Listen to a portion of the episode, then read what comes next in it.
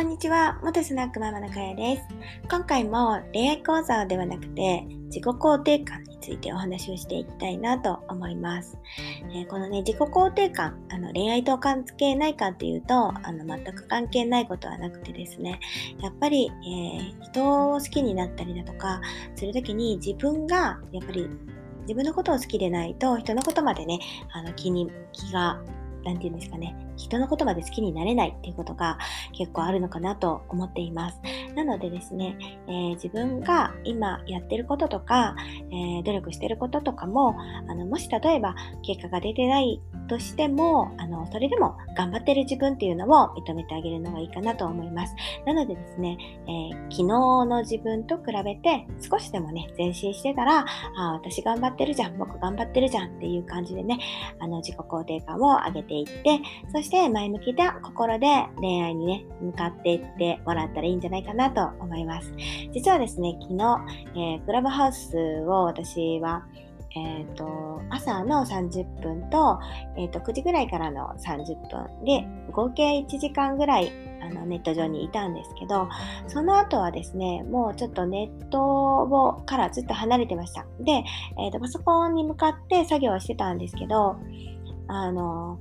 本当にあそれがねいいとか悪いとかっていう話ではなくてあのバックグラウンド再生ができるのでずっと聞けてしまうんですけどやっぱりあの集中できないのであちょっとあの聞きながらではなくて今日はあ昨日はですねちょっともうそういうのに、えー、やめて、えー、集中してちょっと作業してみようかなと思って、えー、送ってみました。で、あの、でもですね、あの、クラブハウスって本当にすごいなと思うのが、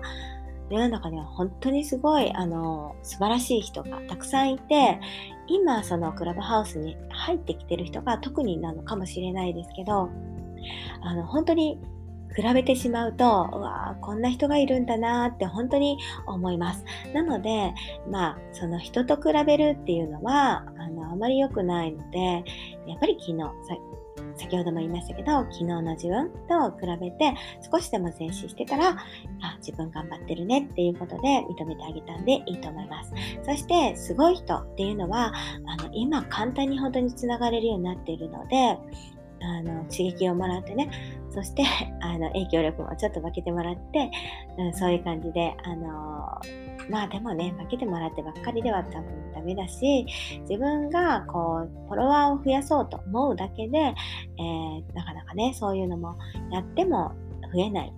だろうし結構ね難しいと思うんですけどあの、まあ、周りとねあまり比べすぎないっていうことも大事かなと思います。はいまあ、今だからこそねその参入してガツガツって頑張るのもいいかと思うんですけど私はねちょっと昨日はちょっとあちょっとしんどいなと思って、えー、一日送ってみました。ということで、まあ、あのいろいろね、ネットの付き合い方ってあると思うんですけど、えー、人と比べず自分が頑張っていることを、えー、地に足をつけて、えー、コツコツ頑張っていくっていうことも大事だと思うので、えー、周りのね、あの 環境とかに惑わされないで頑張ってほしいと思います。あ、そうそう、実はですね、えーと、友達にレンタルスペースを、まあ、やるんだよっていうことを今日あ昨日言ったんですけどえ、なんで今するの？みたいな感じで、まあ、また別の友達に言った時に言われたんですけど、やっぱりね、あの、なかなか考え方が違うなとやっぱり思うので、